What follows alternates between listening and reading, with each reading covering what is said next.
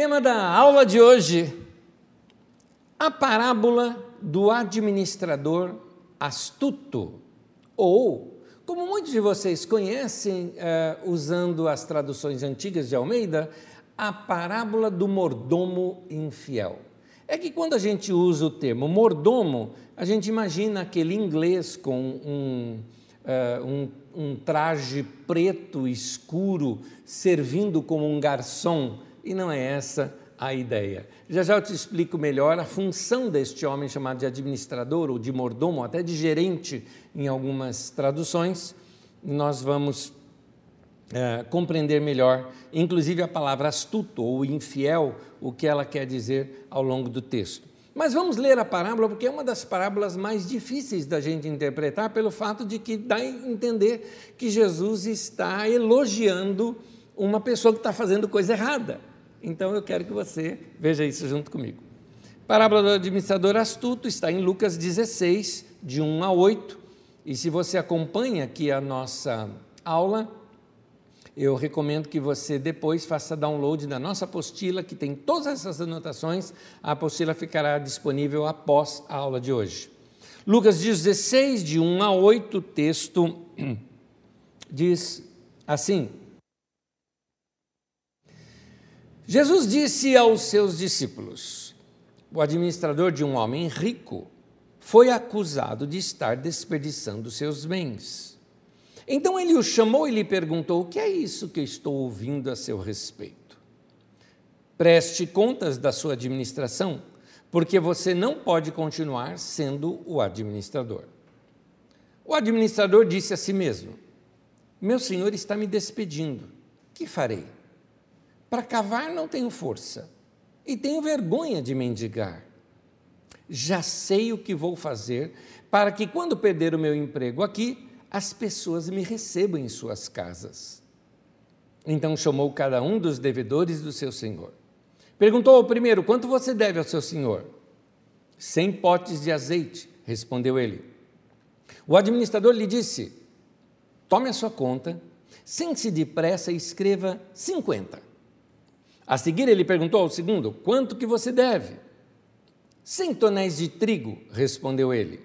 E ele lhe disse: Tome a sua conta e escreva 80. O Senhor elogiou o administrador desonesto, porque agiu astutamente, pois os filhos deste mundo são mais astutos no trato entre si do que os filhos da luz. Primeiramente, o que essa parábola não está ensinando, ok? Não está ensinando que ser astuto, esperto é elogiável. Não é isso que está ensinando.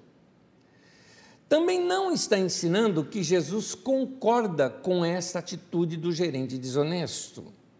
Ou que você pode fazer qualquer trapaça, isso também não está sendo ensinado, que você possa fazer qualquer trapaça, que no final é, Deus irá fazer você se dar bem. Não é nada disso que o texto está ensinando. Então, dito que não está ensinando, vamos ver o que o texto está ensinando. E para entender melhor esse texto, eu preciso aqui examinar cada personagem, examinar uh, este uh, como é que se dá essa função deste administrador, porque para nós tudo isso pode ter outra conotação. Eu te convido o seguinte: à medida que eu for ensinando aqui, vai usando a sua imaginação e te levando lá para a Palestina do século I e tentar compreender dentro daquele lugar, daquelas ruas poeirentas, aquelas casas muito mais simples, obviamente grandes donos de terra, grandes produtores e um gerente, vamos dizer assim, um administrador, no meio disso tudo entre o dono e esses produtores e checando o trabalho e a renda de cada um e fazendo essa negociação.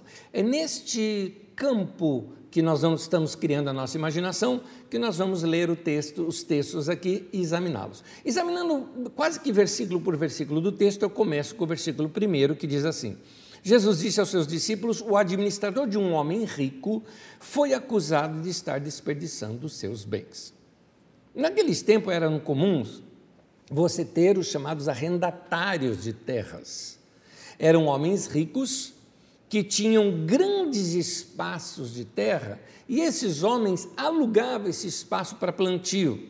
Ora, quem alugava tinha três tipos de pessoa. Vamos ver os três. Primeiro, tem o meeiro. Você vai ver isso na Bíblia algumas vezes. O que é o meeiro? Ele pagava uma porcentagem da sua colheita para o proprietário. Aí você tem o arrendatário.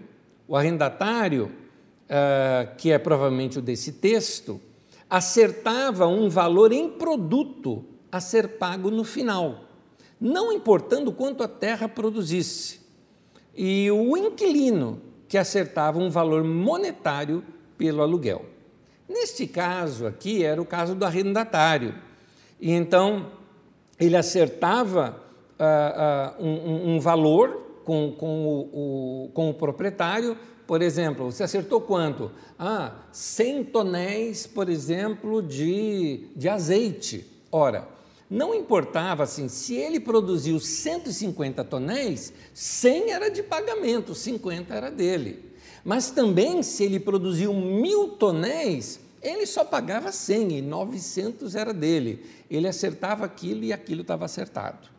Então, quando, como aqui esse texto trata de arrendatário, existe uma pessoa nesse meio campo entre o proprietário da terra e o arrendatário, que são e é quem? É o administrador, porque ele conhece muito bem aquelas terras. Ao longo da parábola, você vai ver o seguinte: que o dono das terras é tido como um homem bom, um homem generoso, um homem misericordioso.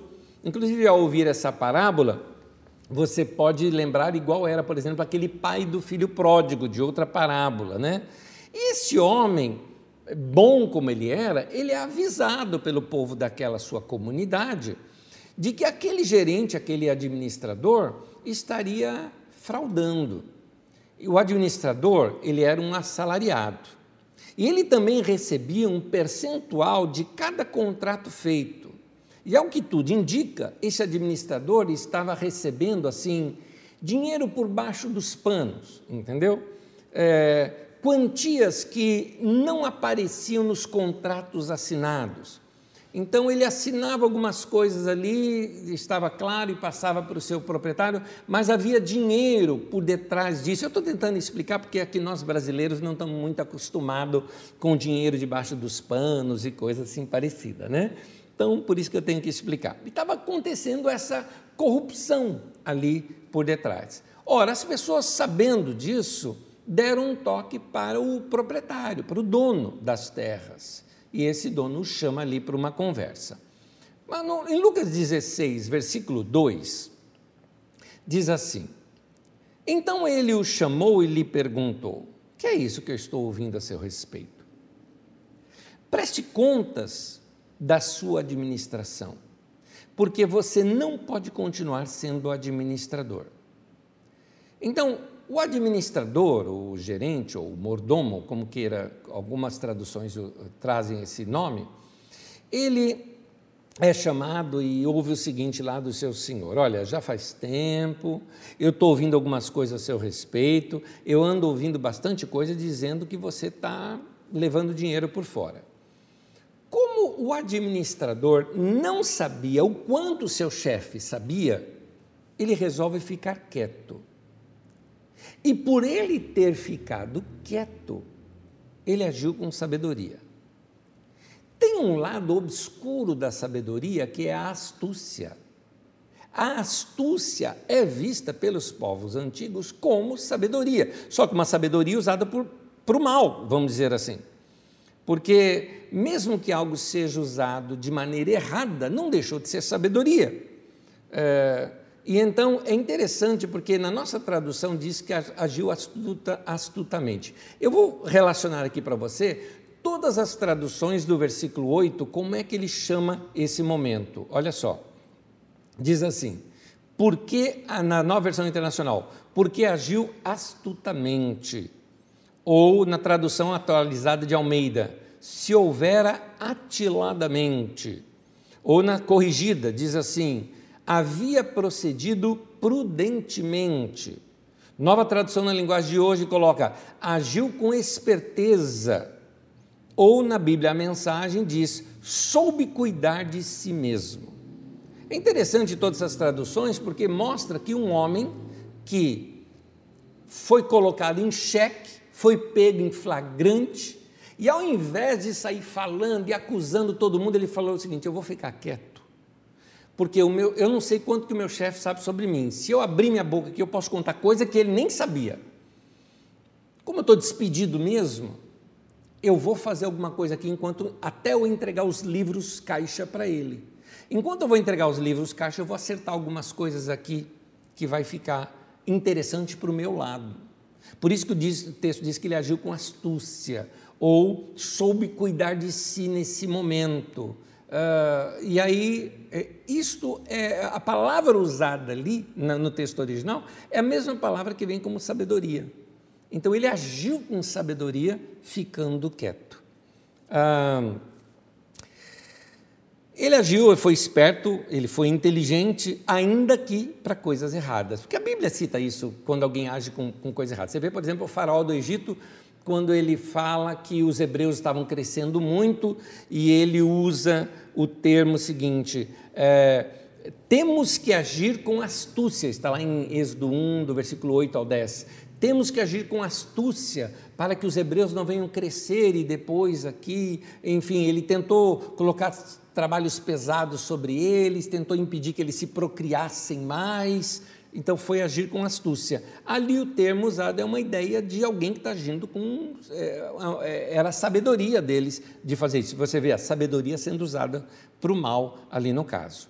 Voltando à nossa parábola, aquele homem agiu com sabedoria, ou seja, ele foi sábio em não dizer nada, em não falar. Por quê? Vou explicar. Qualquer oriental, nessa parte aqui da história, ouvindo essa história, imaginaria o homem defendendo a sua honra, porque a honra por oriental vale muito, defendendo a sua honra em voz alta, insistindo na sua inocência, arrumando novos culpados, culpando provavelmente uh, os arrendatários, ou até mesmo o seu próprio senhor, dizendo: não, o senhor que cobrava muito caro mesmo, então não dava para esse povo pagar, enfim, ele poderia fazer alguma coisa desse tipo. Mas, pelo fato dele não assim, não sair batendo a porta atrás de si, pelo fato dele não ofender o seu senhor, deu tempo suficiente para ele fazer alguma coisa a mais. Ele já sabia que o emprego dele ele não ia recuperar. Então ele concentrou sua alternativa nas próximas, ah, concentrou sua energia nas próximas alternativas que ele tinha ali diante dele para resolver. Fazendo isso, ficando calado, ele evitou despertar a ira do seu senhor. Soube muito bem o que fazer nesse momento. Ele sabia que o seu senhor era um homem generoso, que ele era um homem bom, tanto que a própria comunidade veio denunciar para ele que esse rapaz estava roubando. Né? Então, todo mundo gostava dele. Ah, ele poderia até mandado prender o administrador, mas não mandou, porque ele era um homem bondoso, mas disse: Você não vai mais trabalhar comigo. Aí então ele traça um plano, e esse plano foi ali rápido. Lucas 16, versículo 3 e 4 diz qual foi o seu plano. Diz assim: O administrador disse a si mesmo: Meu senhor está me despedindo, o que farei? Para cavar não tenho força, tenho vergonha de mendigar. Já sei o que vou fazer para que, quando perder o meu emprego aqui, as pessoas me recebam em suas casas. Esse administrador, então, sábio, astuto, ele sabia que algumas coisas estavam bem claras para ele. Primeiro, ele era um homem de números, de negócios. Ele não se daria bem em trabalhos manuais trabalhando ali na plantação, por exemplo. Ele não conseguiria fazer isso. Ele sabia que ele era fraco para isso. Uma segunda coisa, passar a mendigar, nem pensar. Como ele foi despedido por ser desonesto, quem é que daria emprego para ele?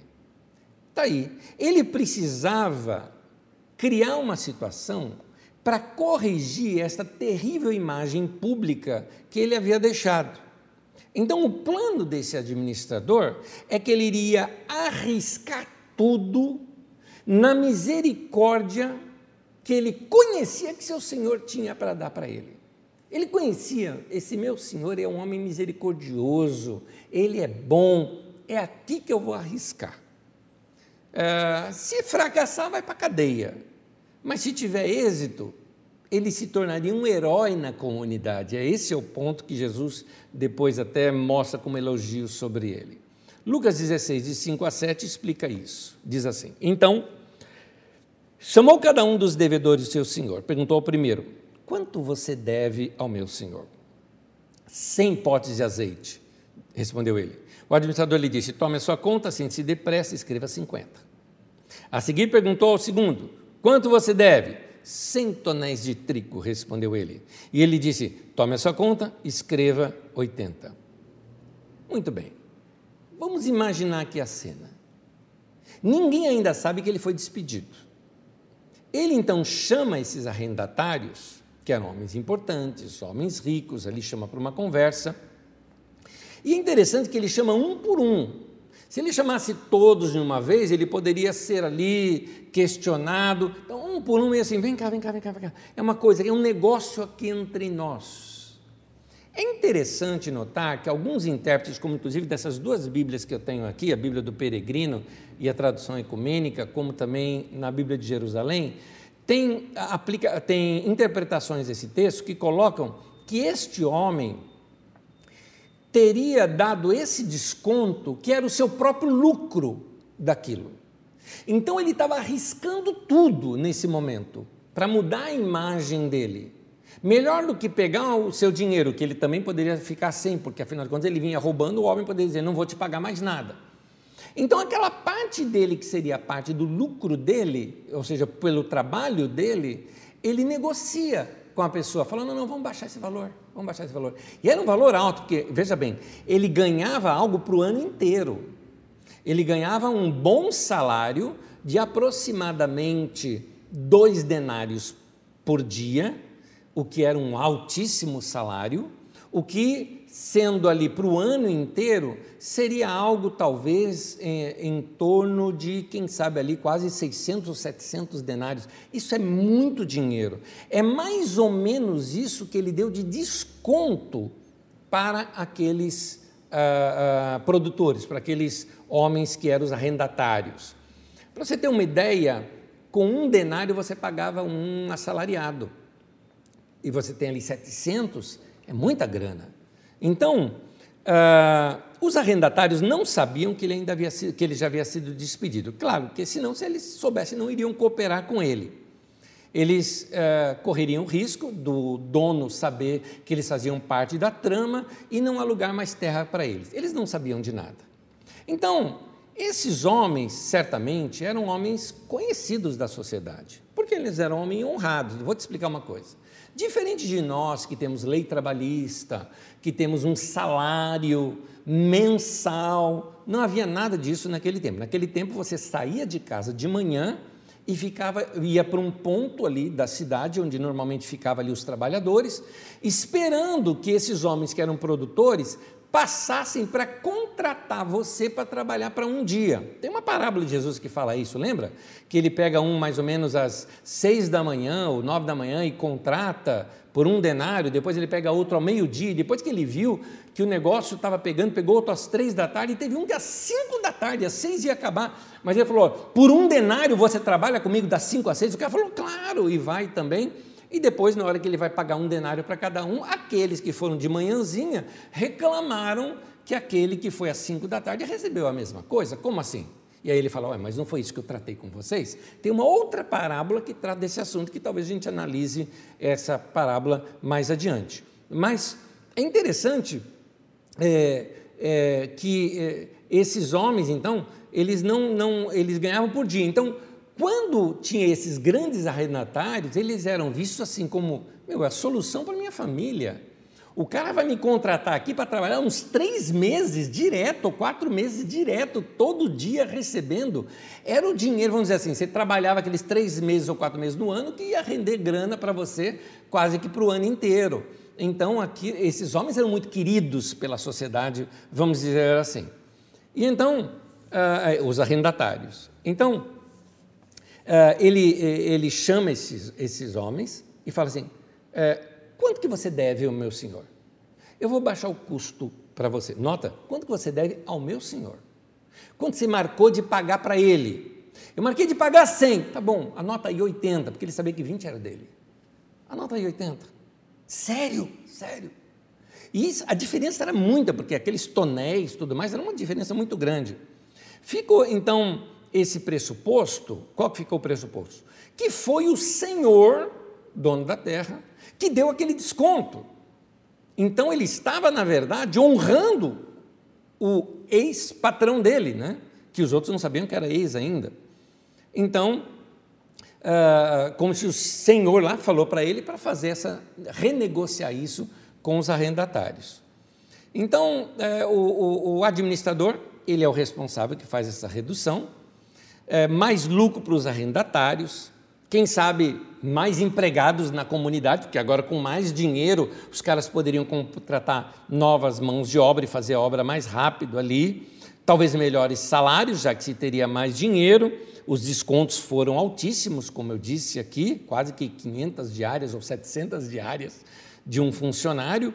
Então, é, o administrador, ele era aquele cara que andava pelos campos todos os dias.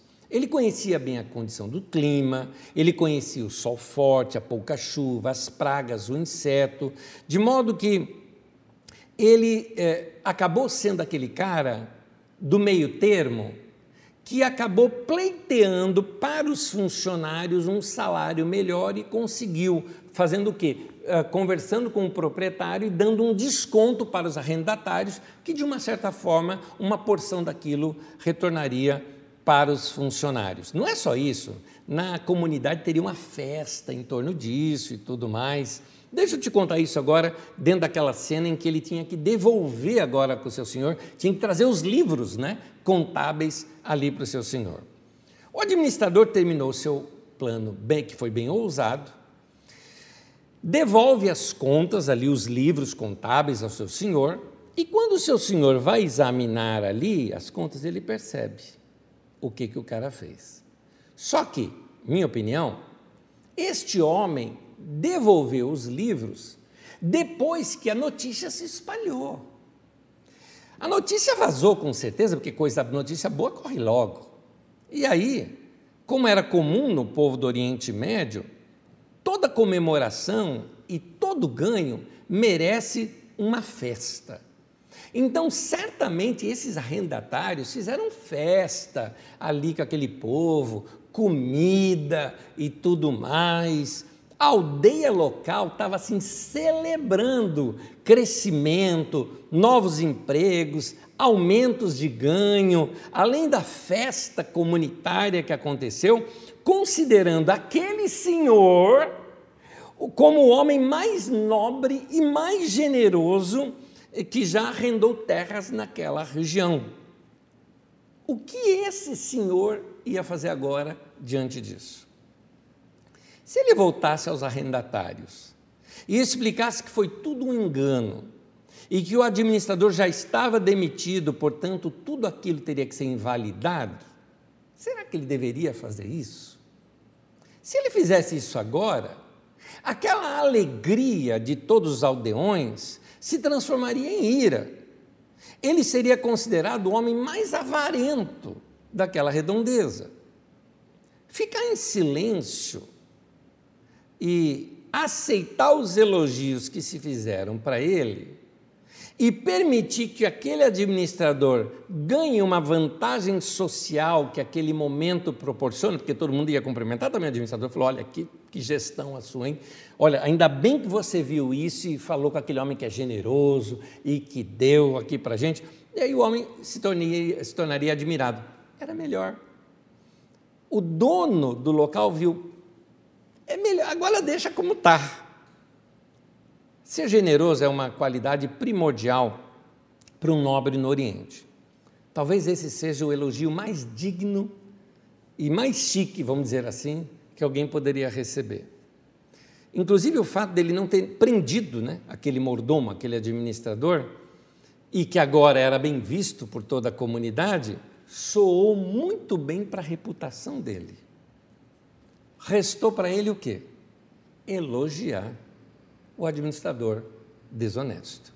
Lucas 16, 8 diz assim: O Senhor elogiou o administrador desonesto, Porque agiu, lembra que eu disse, astutamente, é com sabedoria ele agiu. E aí vem um, um provérbio que Jesus cita no final: Pois os filhos deste mundo são mais astutos ou mais sábios no trato entre si do que os filhos da luz. Eu vou explicar isso um pouquinho mais adiante. O mordomo arriscou tudo e ganhou. Ele sabia que esse senhor era generoso e misericordioso. E esse senhor ah, resolveu pagar esse preço para não afundar com a vida do ex-administrador e também não estragar sua reputação. Esse é o finzinho da parábola.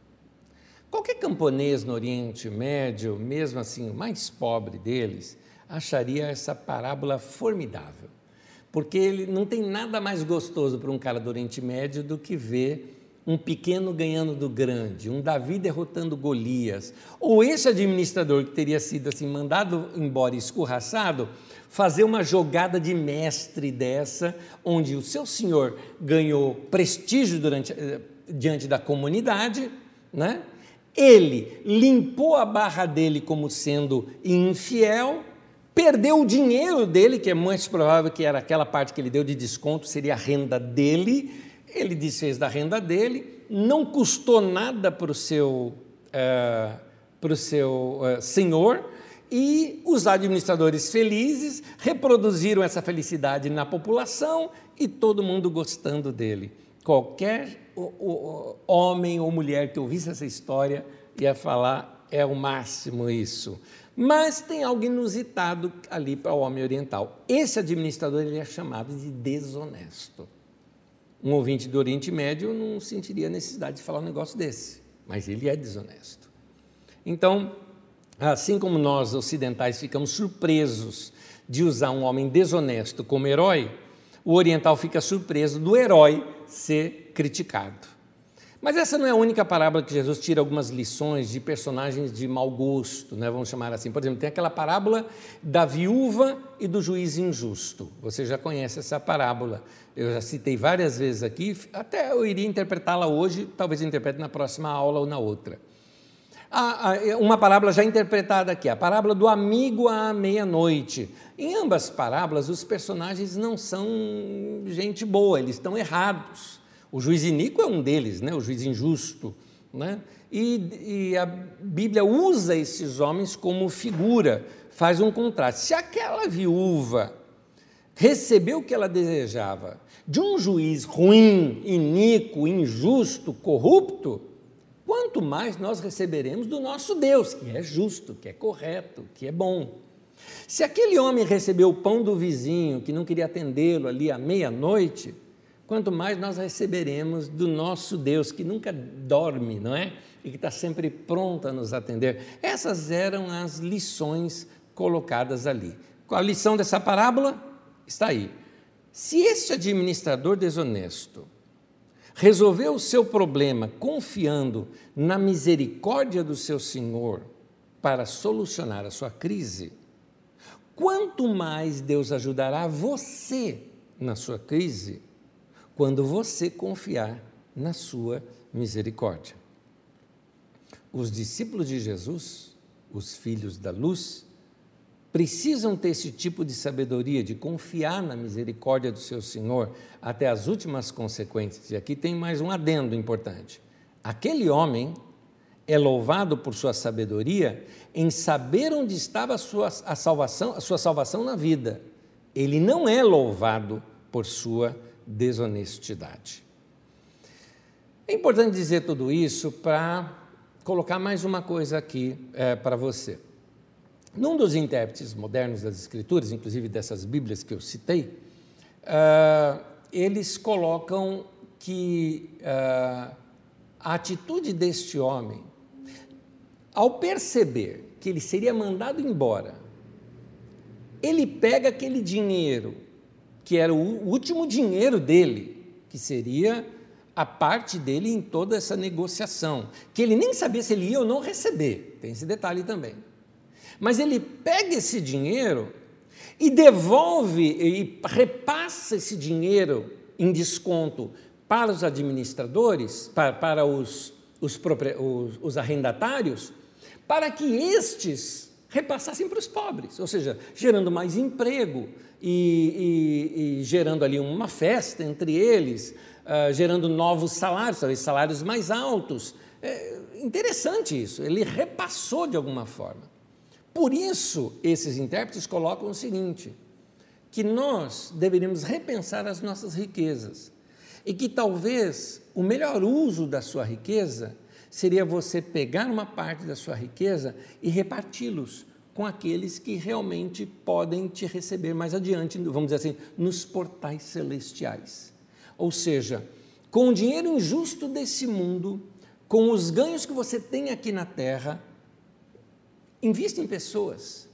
Reparta um pouco do que você tem com pessoas pobres, com pessoas necessitadas. Faça com que as pessoas, como diz Mateus capítulo 5, levante as mãos para os céus e deem graças a Deus, é, como é, o texto diz, né? Brilhe a sua luz diante dos homens para que vejam as suas boas obras e glorifiquem o vosso Pai que está nos céus. Deus, graças ao Senhor pela bondade dessas pessoas que fizeram essa cesta básica, essa roupa de frio, é, esse momento aqui da minha vida ser suprido por causa da bondade dessas pessoas. É também uma lição que a gente pode tirar desse texto aqui. Mas aqui eu quero tirar uma lição totalmente diferente. Aqui é lição agora. A interpretação do texto é aquela. A lição que você pode tirar são várias. E uma delas eu quero tirar aqui para vocês é que nós estamos num mundo onde pessoas desonestas se dão bem na vida. E eu queria dizer para você: não sinta inveja deles. Vale a pena, meu irmão e minha irmã, continuar fazendo o que você acha certo, mesmo quando você vê gente que está fazendo algo errado se dar bem e triunfar. A parábola toda é sobre dinheiro e negócios. O salmo que eu vou ler com vocês, que é o 73, também se refere a gente que faz negócios escusos. Mas eu vou abrir um pequeno parêntese aqui nesse tempo nosso de pandemia. Vale a pena você continuar se privando de festas e de estar junto com pessoas para evitar com que haja mais contaminação, não somente para a segurança sua, mas por causa de amor ao próximo. Você usa a máscara e todos esses protocolos não é só para evitar que você contraia a doença, mas evitar que você passe a doença para alguém, porque você pode estar assintomático ou no período inicial da doença, no qual você não tem sintoma nenhum e não sabe que está com a doença, e pode estar passando para outras pessoas que podem vir a morrer. Então, por amor ao próximo, você evita aglomeração, você evita se expor muito, você evita muito trânsito, as pessoas saírem muito e se verem muito, porque evita circulação, porque isso ajuda a circular o vírus, ainda que as pessoas te chamem de idiota, ainda que pessoas te chamem que você é um idiota porque você ainda está ficando na sua casa, tá? Ainda que eles fazem isso. E quando você assiste televisão e vê ah, teve, por exemplo, uma aglomeração lá no Copacabana Palace, por exemplo, que teve na semana passada. Aí você vê essas festas que estão tendo aí à noite. Aí você vê como passou é, é, no Fantástico dessa semana a Rua Augusta, aqui em São Paulo, lotada, cheia de gente e tudo mais. E aí eu te pergunto: vale a pena fazer o que você acha certo? Ou você vai chutar o pau da barraca e fazer o que está todo mundo fazendo? Vamos trazer para a área de negócios. Vale a pena ser correto quando os ímpios que estão fazendo maracutaia estão se dando certo, se dando bem? Vale a pena, nesse tempo aqui agora, que você tem que declarar o seu imposto de renda, você fazer tudo certinho e declarar sua renda ao governo, porque esta é a lei no nosso país, enquanto que você vê gente aí famosa, principalmente da nossa política, não é?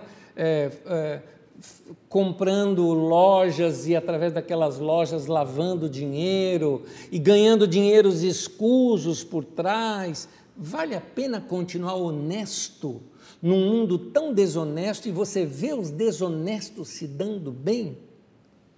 No Salmo 73, o autor do salmo, que era Asaf, entra em crise. E ele começa a achar que a vida dele inteira, uma vida de fé e dedicação, não valeu a pena. Asaf está nesse tempo com aproximadamente seus 60 anos de idade.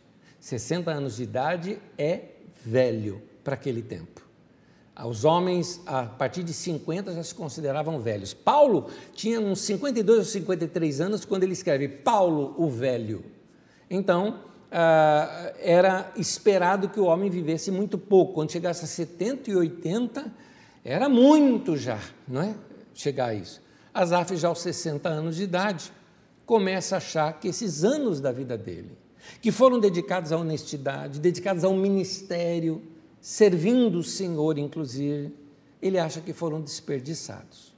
A razão da crise dele é porque ele ficava olhando a vida de gente que não andava com Deus e que fazia coisa errada, e essas pessoas se dando bem, entre aspas, mas se dando bem. Tinham saúde, tinham vida fácil, tinham dinheiro, enquanto que gente que serve a Deus, que era honesta, passavam necessidade ou aperto financeiro. Essas perguntas que eu vou fazer aqui para você, só para você pensar, elas são extraídas do entendimento deste salmo, salmo de número 73, que eu vou ler trechos do salmo aqui com você agora no final. Por que, olha a pergunta, isso, essa pergunta está dentro do texto, tá? Só que aqui eu, eu a refiz para ficar mais claro aqui para a gente. Por que alguns homens de Deus gente santa, mulheres de Deus, que servem a Deus, morreram doentes. E a gente vê gente ruim, bicho ruim, por aí e com saúde. Por que, que continua a existir gente corrupta nas empresas, no governo? Gente que eles não têm preocupação de conta para pagar, sabe? Não tem essa preocupação. Você tem essa preocupação, eles não têm, o dinheiro está lá, o dinheiro se paga, aquilo lá a gente consegue. Os filhos deles não passam fome. Enquanto que gente honesta tem que trabalhar arduamente para conseguir pagar a conta e não consegue sequer dar uma boa educação para os seus filhos, formação né, acadêmica para os seus filhos. E o pior de tudo é quando você se vê invejando essas pessoas e querendo estar no lugar deles. Essa foi a crise de Asaf. Eu vou abrir um parênteses aqui de algo muito pessoal meu, eu estou sendo muito honesto, honesto com você. Eu confesso para você que eu nunca tive uma crise assim.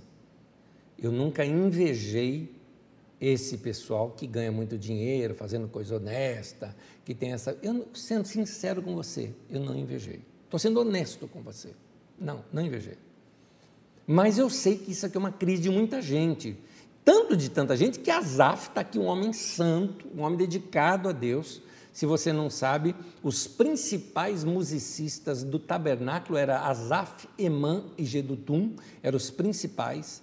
Escritor de cânticos que estão nos Salmos, por exemplo, não é? Então você está falando aqui de gente de altíssima qualidade, de adorador, de apaixonado por Deus, de servo, de levita, como eles eram. Fantástico a vida do Asaf. E Asaf tem uma crise diante disso, e a crise dele foi o seguinte: se Deus não liga para essas minúcias, é, então eu perdi o meu tempo me guardando puro. Porque gente que faz errado se dá bem. Então por que eu vou ficar aqui com pureza, tentando levar uma vida santa, correta, honesta? Asaf resolveu esse assunto no coração dele. Mas ele só conseguiu resolver esse assunto depois de, uma, de um encontro com Deus, depois de uma experiência forte que ele teve com Deus. O texto vai falar que ele se calou entrou no santuário de Deus e o adorou. Queridos, uma percepção da presença de Deus pode mudar qualquer coisa na vida da gente. Muitos homens e mulheres na Bíblia Sagrada, inclusive, têm a sua vida entre antes e depois de uma experiência marcante com Deus na vida deles. Sem nenhuma anotação aqui, eu já vou te falando. Abraão, naquela, na, nas suas diversas experiências, mas dentre elas aquela do sacrifício do seu filho. Na Moisés na sarça ardente. Jacó naquela experiência da escada. Uh, você pega Ana naquela experiência da profecia do sacerdote que deu ali para ela sobre seu filho. É, Isaías, ele tem uma visão de Deus pouco depois do luto que ele passou com a perda de um amigo que era o rei Uzias. Enfim, em momentos dramáticos e marcantes da vida da gente, se a gente busca Deus, pode ter uma experiência tão marcante com Deus ali que a tua vida passa a ser contada entre antes e depois daquela experiência. Pensa nisso você, porque até você que está em luto nesse momento, ou você que está num momento de revolta, ou você que está num momento assim de, de inconformismo, ou numa crise emocional, uma crise pessoal, esses momentos são os momentos talvez mais férteis, ou em que a tua terra está mais afofada, né, mais arada, para Deus jogar uma semente ali e mudar completamente a tua vida. Essa foi a experiência do Azaf. Salmo 73, versículo 16 e 17, o texto diz assim: Quando tentei entender tudo isso, disse o Asaf, achei muito difícil para mim.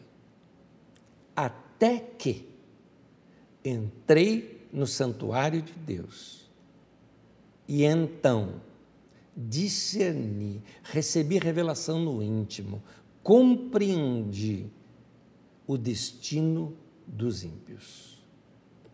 O que mudou em Asaf é que ele passou a ver as coisas agora do ponto de vista de Deus.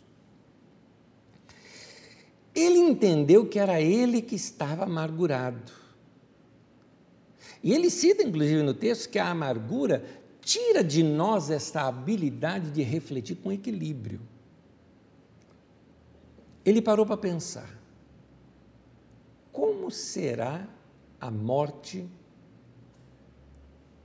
de um ser humano longe de Deus. Como será aqueles últimos minutos, os últimos segundos, últimos minutos, vamos colocar assim, da consciência de um homem, ao saber que ele estará indo para o terror da morte sem Deus? No Salmo 73, ele reflete um pouco sobre isso. O Salmo 73, do versículo 21 ao 26 diz assim: Quando o meu coração estava amargurado, e no meu íntimo eu sentia inveja, agi como insensato e ignorante. O que ele está dizendo aqui é que eh, a amargura tirou dele a habilidade de refletir com equilíbrio ele se tornou ignorante. Aliás, ele continua dizendo: A minha atitude para contigo, ó Deus, seria isso, é para Deus que ele está falando, era de um animal irracional. Aí ele conclui: Contudo, sempre estou contigo. Tomas a minha mão direita e me sustens. Tu me diriges com conselho e depois me receberás com honras. Esse é um dos textos meus, das poesias minhas prediletas, é esse trecho, porque meu pastor uma vez fez uma canção em cima desse trecho, dizendo assim: A quem nos céus eu tenho senão a ti? E na terra, nada mais desejo do que estar junto a ti. E aí ele continua: o meu corpo e o meu coração poderão fraquejar, mas Deus é a força do meu coração e a minha herança para sempre. Aleluia. Meu irmão, Deus é bom e misericordioso para todos os que estão na dúvida.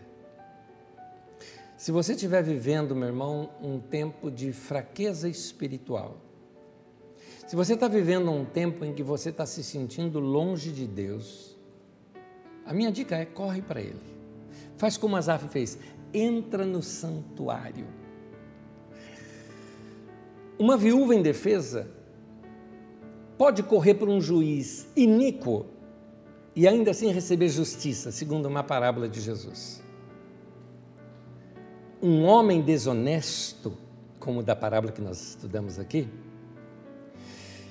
confiou tudo que ele tinha, inclusive todo o dinheiro dele, na misericórdia do seu chefe.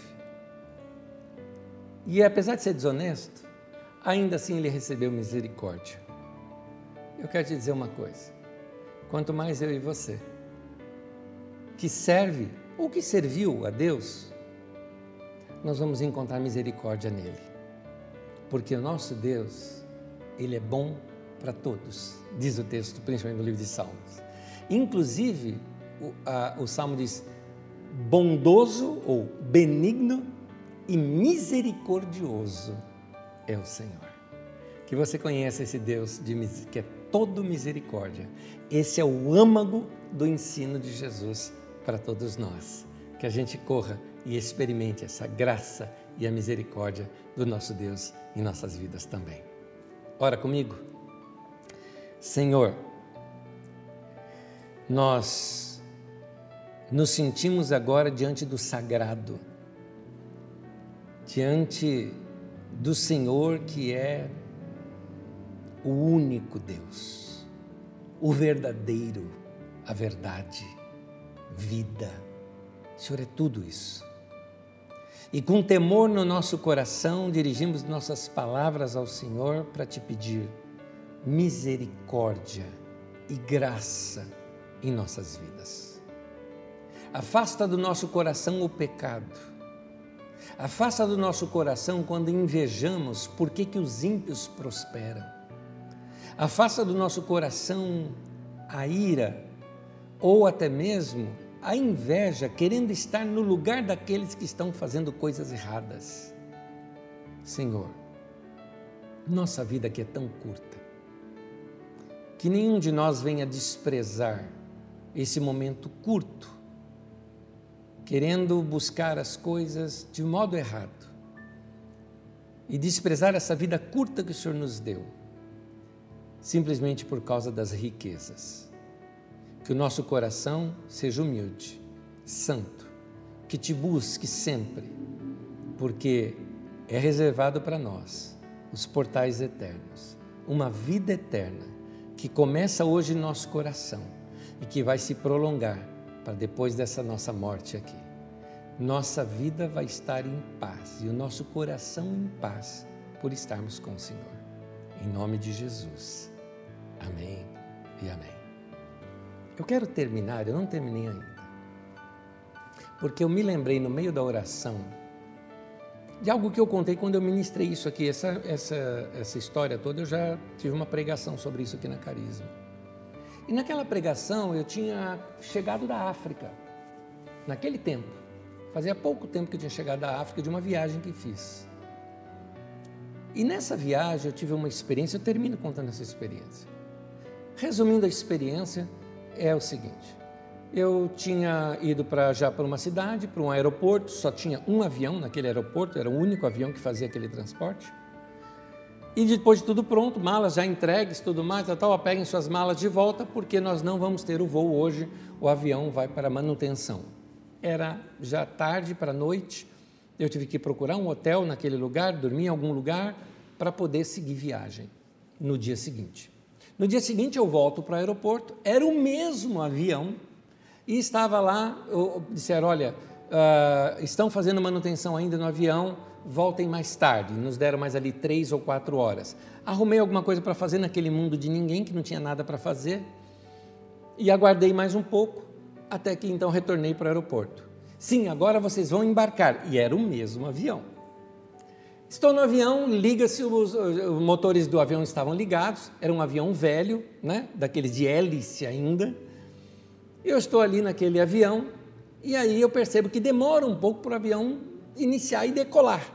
E fica ali demorando e o, uh, uh, o piloto avisa, num som ruim de dentro do avião, e senhores passageiros, aguardem mais um pouco, estamos uh, acertando algumas coisas. Ele falou lá alguma coisinha ali que, enfim, estavam resolvendo algumas coisas antes de levantar o voo. Na verdade, eu estava na janelinha e eu vi os mecânicos vindo e mexendo em mais algumas coisas. Imagina como é que estava o coração naquela hora. Muito bem. O avião fecha as portas e levanta voo. Levantou o voo e quando ele vai entrar naquele voo de cruzeiro, tinha duas horas e meia de viagem naquele avião, quando ele vai pegar aquele momento de cruzeiro, eu percebo o barulho de uma hélice muito maior do que da outra. E o avião com aquele barulho assim, oscilando. Eu confesso para vocês, dez Pai Nosso, é, tudo quanto. Estou brincando, né? mas que o povo daquele avião estava todo mundo ali nas suas rezas, é obviamente eu falei com Deus naquele momento. E aqui eu quero te confessar uma coisa. Eu contei tudo isso para te confessar uma coisa. Sendo muito sincero, eu achei que eu ia morrer. Ali, naquele momento. Acho que eu e todo mundo ali achou. Todo mundo. A sensação era essa. Isso aqui vai cair. Eu achei naquele momento. Me passou a minha história toda naquele momento. Mas eu preciso te contar isso eu estava em perfeita paz naquele instante. Perfeita. Havia uma paz no meu coração. Assim, talvez um dos momentos da minha vida, ou se não foi o momento da minha vida, em que eu sentia mais abundante paz naquele instante. Recentemente conversei com um grande amigo que pegou a Covid e num determinado momento ele disse o seguinte: naquele momento crítico em que eu não sabia se, se a doença iria uh, dali para diante terminar com a minha vida ou se ela iria regredir, eu confesso, disse aquele meu amigo, irmão em Cristo, daqui da Carisma, ele falou: eu estava em paz. Não havia desespero no meu coração, havia paz no meu coração. Então, meu irmão, não imite o conselho dos ímpios, não sente na roda dos escarnecedores. Não vale a pena ter inveja dos ímpios, como diz no Salmo 1 e como diz aqui no Salmo 73. Mas que antes o seu prazer esteja na lei do Senhor, no ensino da palavra de Deus e no conhecimento das Escrituras e na revelação divina para a tua vida. E que nessa revelação divina para a tua vida você medite o seu coração de dia e de noite. Você vai ser como uma árvore plantada junto a ribeiros de águas, que ao seu devido tempo dará fruto, e tudo quanto você fizer prosperará. Que Deus abençoe a tua vida.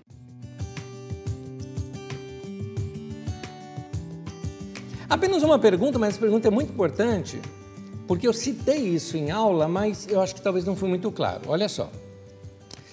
Uh, no versículo seguinte, né, que após ali a nossa leitura, que é o versículo 9, diz que a riqueza do mundo ímpio, para usar a riqueza do mundo ímpio para ganhar amigos, que depois eles vão te receber nos portais eternos, é o que diz o texto. Seria uma forma de receber perdão para ganhar essa riqueza? Uh, desculpe se eu estou confuso com essa parábola. Uh, meu querido irmão, sinta-se parte do time confuso. Eu li essa parábola por muitos anos e eu não entendia também. Então levou muito tempo para eu entender. Mas você deve se lembrar que na aula eu disse o seguinte: que este homem usou a parte da riqueza dele, dele, que era aquela parte dele, a comissão dele, ele reduziu o preço para os caras por causa do valor da comissão dele, que ele abriu mão da comissão dele, e abrindo mão da comissão dele, ele ganhou a simpatia de todo o povo. Os vilare... No vilarejo, o cara virou um herói porque ele abriu mão da comissão dele e olha que ele era um cara ímpio, um cara errado. Ora, lembra aquilo que eu falo? Se até um juiz iníquo vai responder àquela viúva, quanto mais o Pai Celestial. Se até aquele homem que não queria se levantar de noite para ajudar o outro vai levantar, quanto mais o Pai Celestial. Aqui é a mesma coisa. Então, é, é, aquele, é, se, se, Deus, se, se, aquele homem foi misericordioso e perdoador para esse homem que agiu errado e tudo mais, quanto mais o Pai Celestial vai ser misericordioso conosco. Agora, o que o texto também também está nos mostram. Lembra que eu disse que tem várias interpretações para esse texto? Tem uma na Wikipédia, dá uma olhada na Wikipédia. Na própria Wikipédia tem na interpretação da Wikipédia, interpretação sobre esse texto, baseado inclusive nesses, nessas duas Bíblias que eu tenho aqui comigo, a Bíblia do Peregrino e a tradução ecumênica, né? assim como a Bíblia de Jerusalém também. Uh, na Wikipédia tem. E ali ele conta o seguinte, que nas riquezas deste mundo, agora que ele não está falando, olha, se um homem usou riqueza que porque a riqueza dele era justa, ele agiu errado, mas a riqueza dele era justa, era o trabalho dele, era a parte dele naquele, naquela negociação. Ele se desfez da negociação, da parte dele da negociação para ganhar esse cartaz todo. Ok. Ora, o que o texto ali, então, eh, eles interpretam nos ensinando assim. Ora, se um homem usou a riqueza dessa maneira, por que você não usa a sua? Porque a nossa riqueza também ela é desse mundo, né? do mundo sistema, não é? Nós estamos num sistema, um sistema, nós estamos num sistema opressor. E esse sistema opressor, eu ganho salário no meio desse sistema, eu sobrevivo dentro dele.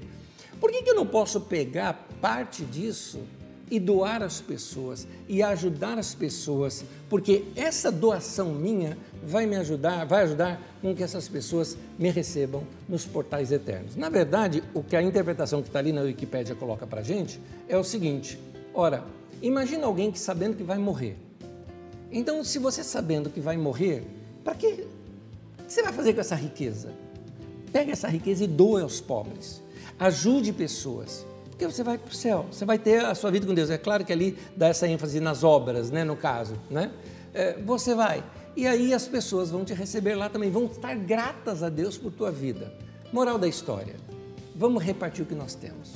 Vamos ajudar pessoas. É isso que está dizendo de nós usarmos da riqueza iníqua desse mundo. Agora, a ênfase da parábola não está nisso. A ênfase da parábola está que Deus foi aquele homem foi misericordioso até com um homem que era um mau administrador, que estava roubando ele, quanto mais Deus vai ser misericordioso conosco também. É essa que é a lição da parábola. Por isso que eu me dediquei ao Salmo 73 para mostrar, vamos grudar na misericórdia de Deus e não vamos ter inveja de quem faz coisa errada. É isso. Gente, que Deus abençoe a cada um de vocês, que a graça do Senhor encha a tua vida e que essa lição de misericórdia inunde a nossa vida também. Domingo nós estamos mais cedo, às 9h15 da manhã, numa outra entrevista muito gostosa e às 10 da manhã no nosso culto. Participa com a gente. Que Deus abençoe você, em nome de Jesus. Graça, paz e bênção na tua vida. Até a próxima aula, na próxima terça. Deus abençoe.